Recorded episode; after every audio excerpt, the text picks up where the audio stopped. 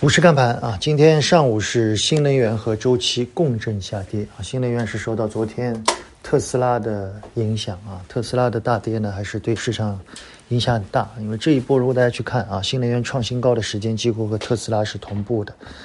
呃，今天的娓娓道来，我在中午录完了啊，我们也在里面提到了特斯拉，我们还提到了一家美股啊，就是我认为这一轮行情其实美股对我们的影响是很大的，因为我们很多公募基金经理其实是对这一块很敏感。而且美股这两家公司呢，又是体量很大，所以当他们下跌的时候，相关的板块要非常的小心。另外呢，我们要等一个会议精神啊，马上要召开的发布会啊，明天，我觉得大家要关注一下。目前的经济状态啊，其实很微妙啊。我们在之前说叫类滞涨，现在已经不是类滞涨了，现在是上游价格开始跌，经济的数据开始下来。但 PPI 的数据十月份是创接近历史新高。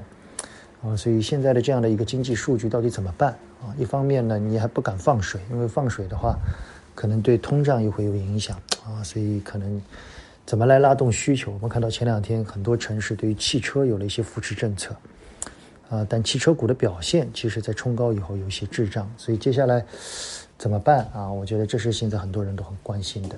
第二呢，就是我们认为在短期内啊，新能源的松动。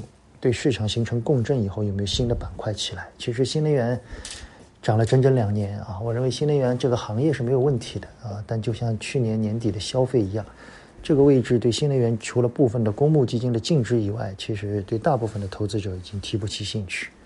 所以新能源以后到底往哪边去靠，这是所有人要关注的。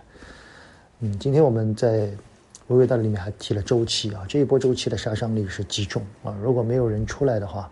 那可能是经历了一次非常惨痛的接近二零一五年这种下跌。我看了一下，很多股票是两个月不到跌掉了五十到六十。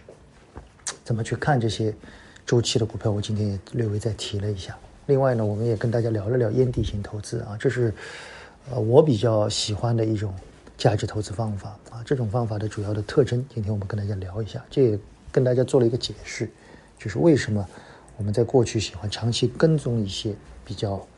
低估的股票啊，但前提是要长期跟踪，好吧？更多内容我们在微微道来里面与大家分享，仅供参考。谢谢大家。